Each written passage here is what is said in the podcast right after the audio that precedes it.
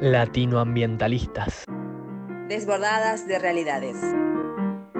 Hola a todos, bienvenidos a este nuevo capítulo del podcast. El día de hoy me encuentro muy feliz y emocionada porque tenemos una invitada muy especial. Y es especial por dos motivos. El primero es que es la primera invitada en el podcast y el segundo es porque tocará un tema que a todas nos interesa muchísimo. Ella es Caro Martínez y el tema es fast fashion. Hola, hola a todos, buenas tardes. Bueno, primero, antes que nada, agradecerles por la invitación y a todas las que son parte de, este podcast. Bueno, estoy súper feliz, ya que evidentemente este, este es el primer podcast de ustedes. Y bueno, hablarles un poco acerca de lo que yo he aprendido durante estos pocos meses que estoy metida en este tema y bueno, poderles enseñar, informar y ayudarle con algunas dudas que tengan acerca del fast fashion. Muchas gracias, Caro. Es gracioso decirte esto porque yo también me llamo Caro, pero bueno, recordemos que ella es de Perú y está ahí, al igual que nosotras, informándose de a poco y tratando de comunicar el tema de hoy, que es el fast fashion. Y nada, se nos ocurrió hacerte unas preguntas medio random antes, como para soltarnos y que estés más tranquila, y después enfocarnos totalmente con el tema. La primera pregunta que queríamos hacerte es, ¿cuál es tu sabor preferido de helado? en realidad, los, a mí los helados me encantan y bueno, mi, sabor favorito, no sé si ustedes lo conocen, pero es el de manjar. No, ni idea. Debe ser. no, tampoco un sabor peruano, como el dulce de leche.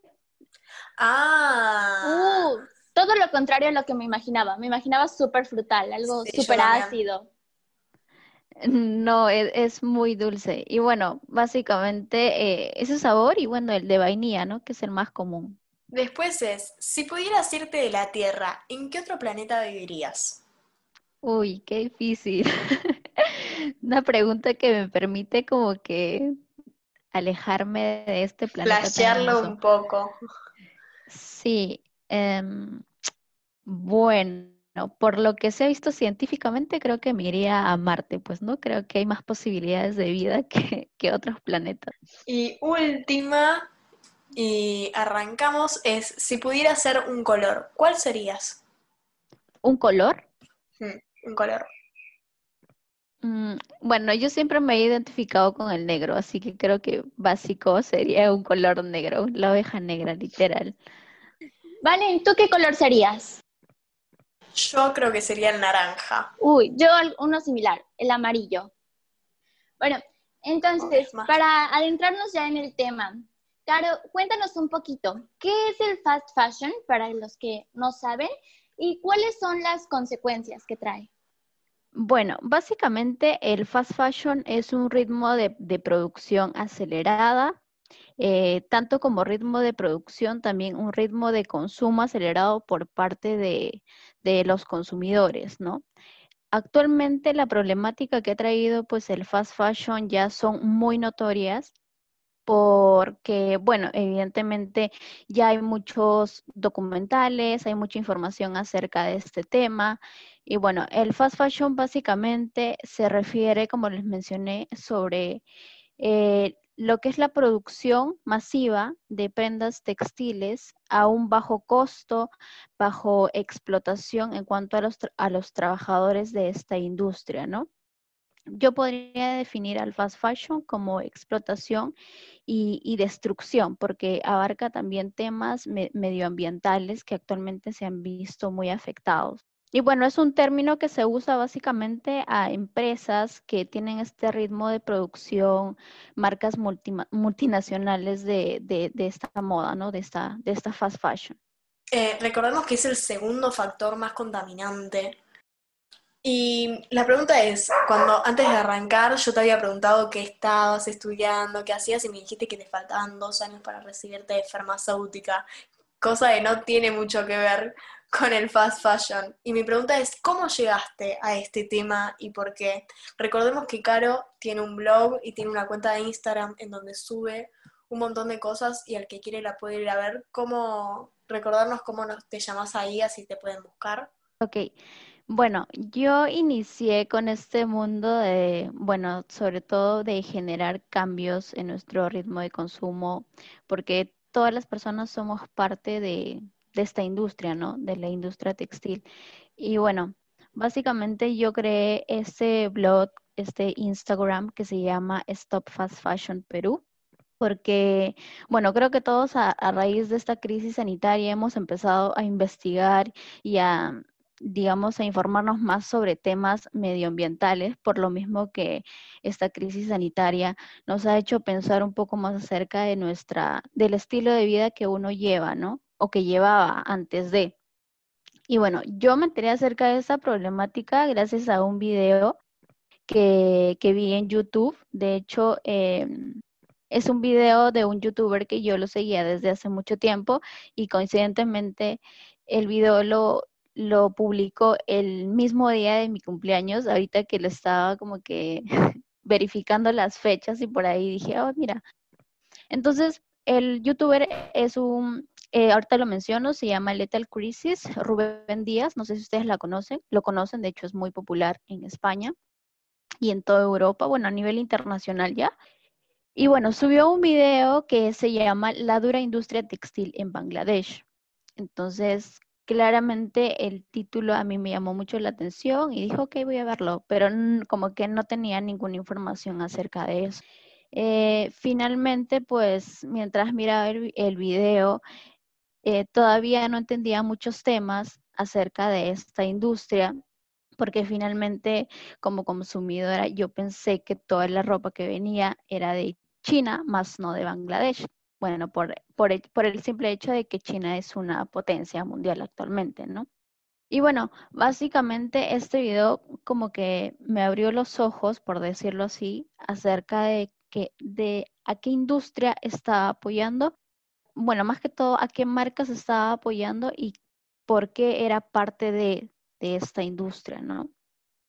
Desconocía básicamente eh, dónde fueron hechas las prendas, desconocía básicamente de pues quién hizo mi ropa, desconocía sobre las fibras que se utilizaban dentro de, esta industria. Y bueno, básicamente este video habla de esta problemática ya mucho más a fondo acerca de la explotación eh, de niños, el trabajo de el trabajo infantil que que abarca dentro de esta industria y finalmente pues yo me sentí como que muy, eh, muy culpable por decirlo así, ya que de cierto modo antes de yo había comprado en todas estas marcas de fast fashion, ¿no?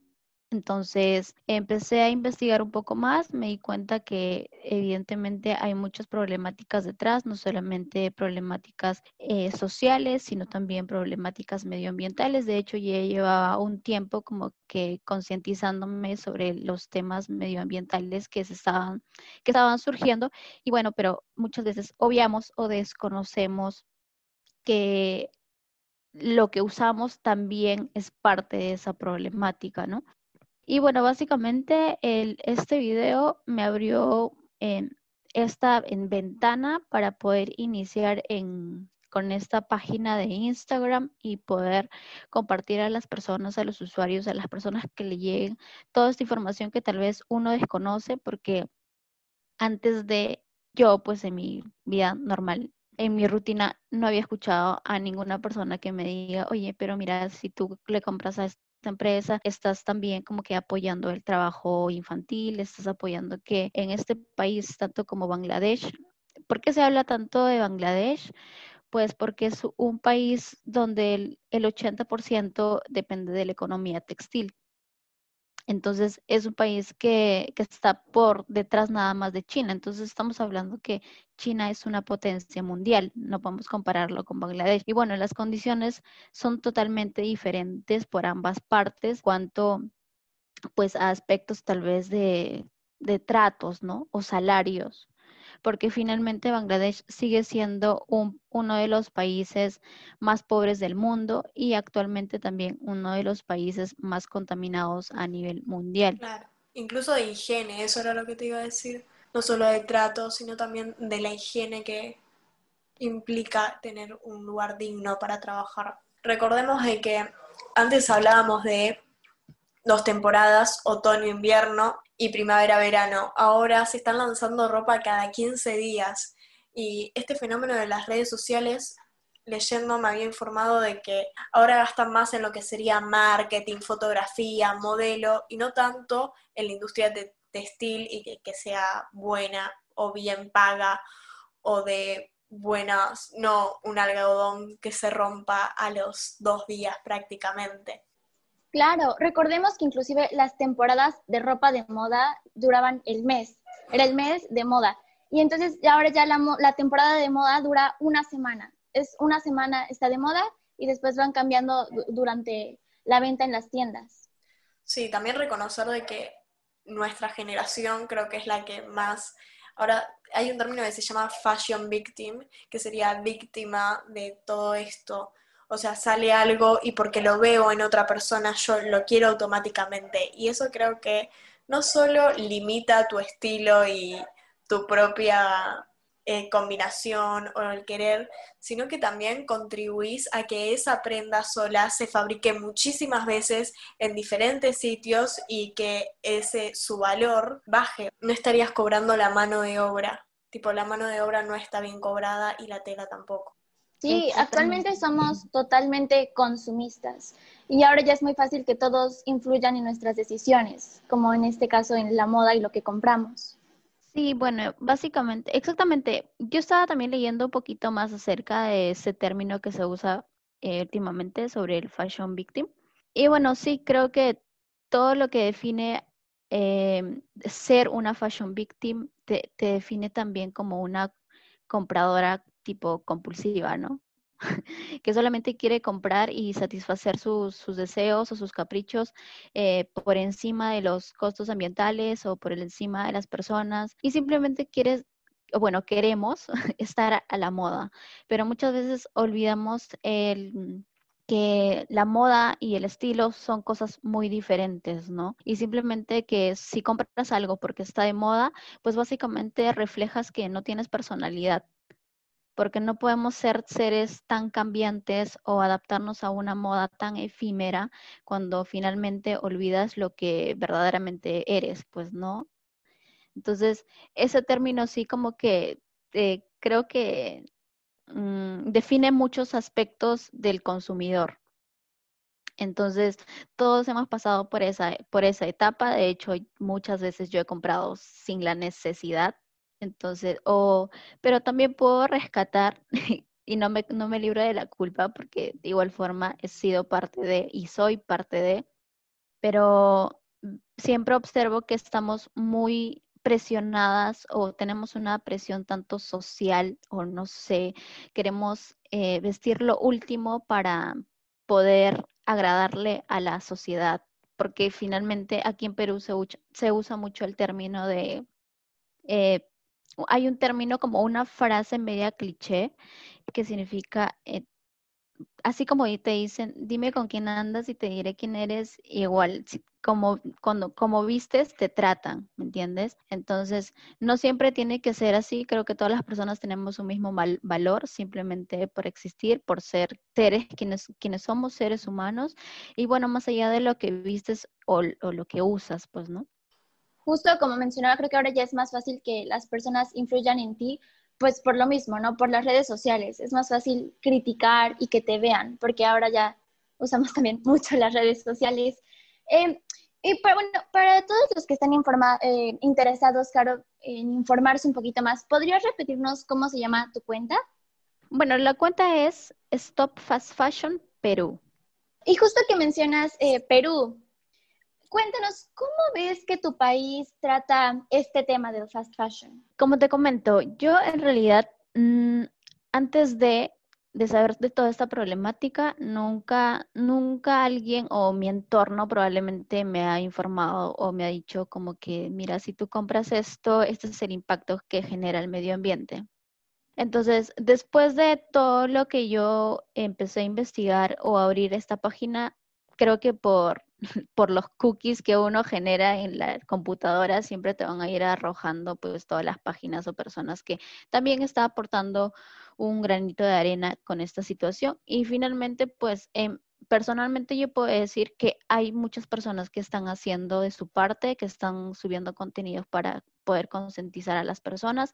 Aquí en Perú hay muchas cuentas que también hablan acerca del, fast fashion y no solamente del fast fashion, sino de, algunos, de otros problemas medioambientales como el consumismo, el tema de los plásticos y todo eso. Entonces, creo que también soy consciente de que primero tenemos que darnos cuenta que como países, tanto Latinoamérica, no tenemos el mismo nivel de consumo que un país europeo o que Estados Unidos, porque somos países totalmente diferentes y de igual forma contribuimos totalmente diferentes en cuanto al, ritmo de consumo y a la contaminación que le generamos a este planeta. Pero finalmente somos parte de, porque somos parte de la industria textil o sea, tenemos que comprar ropa por el simple hecho de que es una necesidad.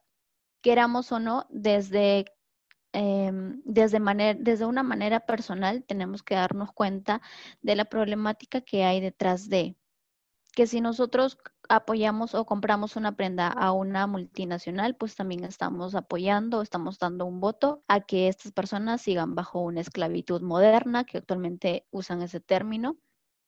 También estamos apoyando que esta industria siga contribuyendo con la contaminación química de los ríos, de no solamente este país, porque finalmente, si bien es cierto, Bangladesh es un país que está totalmente siendo afectado por la industria textil, al igual que China y entre otros países asiáticos, finalmente el cambio climático nos va pues tocar a todos, ya sea en, en menor medida o en mayor escala.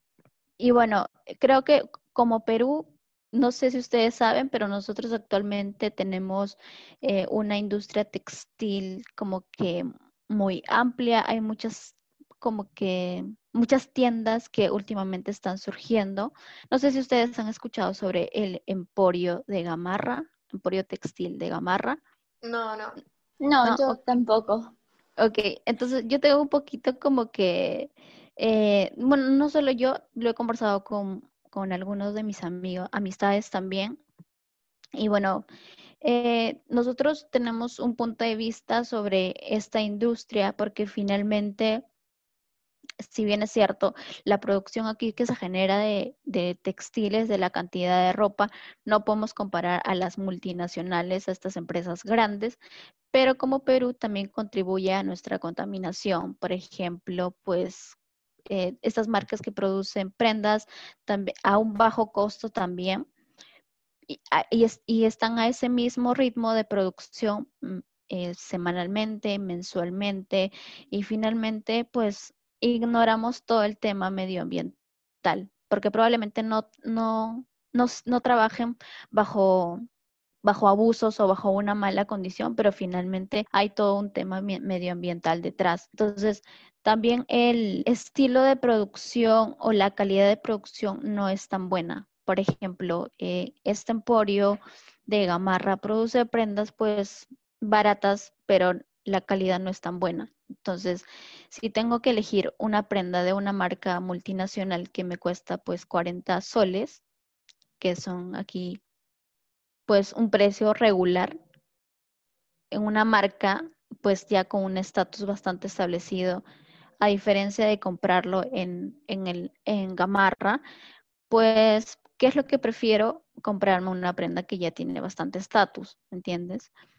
Entonces, como que hay ciertas controversias, bueno, yo lo veo de, esa forma, es como que no hay tanta competencia, las marcas no invierten tanto en la calidad, sino más que todo en sacar modelos nuevos, modelos nuevos y finalmente pues siguen contribuyendo con lo que es el fast fashion. Sí, eso quería hablar. Acá en Argentina, ponele, no sé si, pasa lo mismo en México, pero en estos últimos años se estuvo poniendo muy, muy de moda usando esas ferias americanas, ferias vintage, que son literalmente de prendas del año, no sé, muy viejas, que es como darle otro uso. Incluso yo también vendí ropa mía, eh, compré ropa usada y creo que una de las acciones que pueden contribuir a frenar esto es esa. ¿Qué opinas o qué sitios ven que están actuando así? Ah, otra, perdón. eh, por ejemplo, en Argentina también lo que se está haciendo es, se están buscando tinturas más orgánicas, como con flores o con cosas así, cosas para frenar o que sea distinto. Yo acá en México no he tenido la oportunidad de ver este tipo de prendas. que son contenidos naturales. pero voy a, la verdad tampoco es que he buscado. Voy a buscar y estoy muy ansiosa de encontrar algún tipo de prenda de ese estilo. Y justo también lo que decías, incluso está bien padre, bueno, tal vez soy yo, pero a mí me encanta ese tipo de ropa que ya tiene su historia, ¿no? Es, es muy bonita, bueno, a mí me encanta. Eh, y también con lo que me la ropa, era algo muy común el hecho de, bueno, leía varios posts que decían como, que era muy común el hecho de comprarle una prenda al niño y que se la pasara después a su hermano y después al hermano y después al hermano y que la prenda le terminara pasando por toda la familia. Y ahora no hay forma de que eso suceda. O sea, tú estás usando tu playera y a las que tres semanas ya no hay playera, o sea, está rota. Bueno, exactamente. Eh, justamente, pues, a eso era lo que más o menos abarca el hecho de que cuando, bueno, yo, por ejemplo, que quiero abrir una marca de ropa, me tengo que abarcar, tengo que informarme más acerca de las fibras que existen. En realidad, Perú como país tenemos una amplia gama de fibras. El algodón, nuestro algodón pima, el algodón tanguis, es, son, es reconocido a nivel mundial como uno de los mejores algodón y sobre todo ecológicos del mundo. Entonces, tenemos una amplia variedad, pero finalmente el mercado es muy, ha sido, o bueno, está muy, muy competitivo por el hecho de, que todas las telas aquí en Perú son prácticamente, o lo que se vende son prácticamente de China. Entonces, competir con los precios tan bajos de China es muy, es muy difícil porque finalmente si tú eh, creas un polo que está hecho a base de un algodón orgánico, va a ser mucho más caro que comprarte un polo de, de China que también sea de algodón. Pero hay, pero hay toda una controversia también acerca del algodón, que el algodón es uno de los de las fibras más contaminantes del mundo. ¿Por qué? Porque actualmente, pues, no solamente en China, en Bangladesh, en India, la, digamos, la producción de esta fibra se usan muchos pesticidas, muchos insecticidas. Para producir eh, un kilo de algodón se necesita mucha, mucha cantidad de agua, miles, miles de litros de la cantidad de agua, perdón.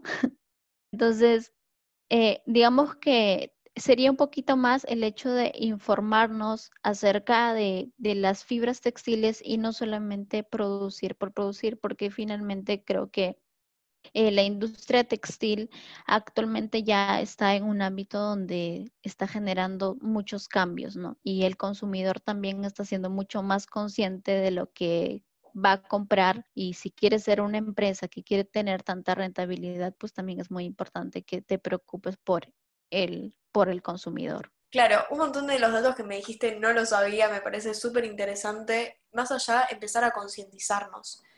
Ahora la pregunta es, ¿tenés algún documental o algún video para recomendarnos o para que el oyente lo pueda ver? Bueno, lo que yo siempre recomiendo es que para que seas parte de este cambio, siempre tiene que ser muy importante, o bueno, es muy importante que analices la problemática y que sepas qué es lo que hay detrás de esta industria. Finalmente, cuando empatizas con las personas que están bajo, bajo todas estas injusticias, es donde tú vas a generar un cambio. ¿Por qué? Porque vas a pensar, pues, ¿Qué, ¿Qué, pasaría si mi hermano está trabajando en una de estas empresas textiles? ¿O qué pasaría si mis hijos? O simplemente el hecho de yo estar en la posición de estas personas.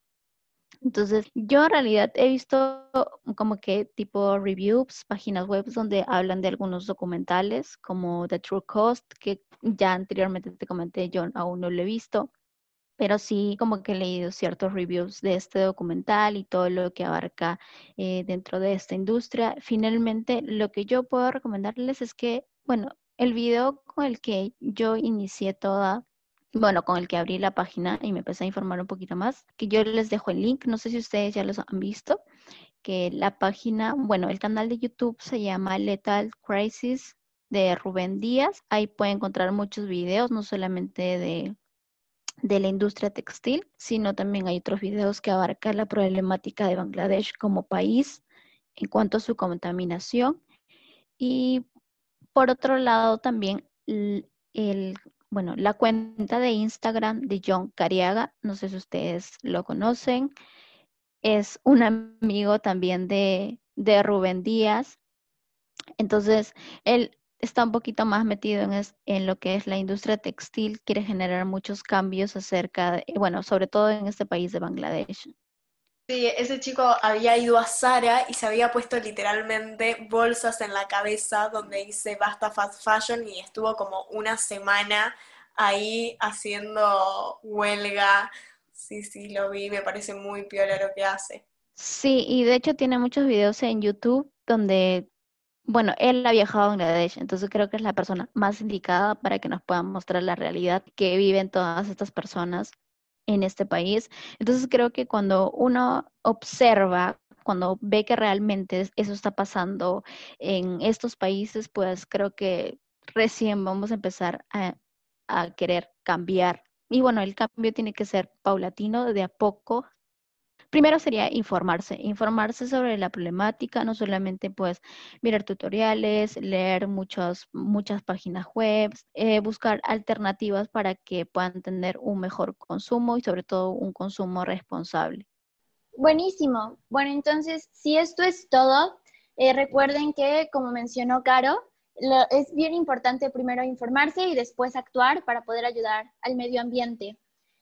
Ya saben, si quieren eh, informarse más, pueden seguirnos a nosotras en Latinoambientalistas en Instagram y justo también en la cuenta de Caro de eh, Stop Fast Fashion Perú. Ahí también les dejaremos en historias destacadas las recomendaciones que dio Caro para que puedan ir a checarlas e informarse más. Esto fue Latinoambientalistas. Chao y gracias por escucharnos.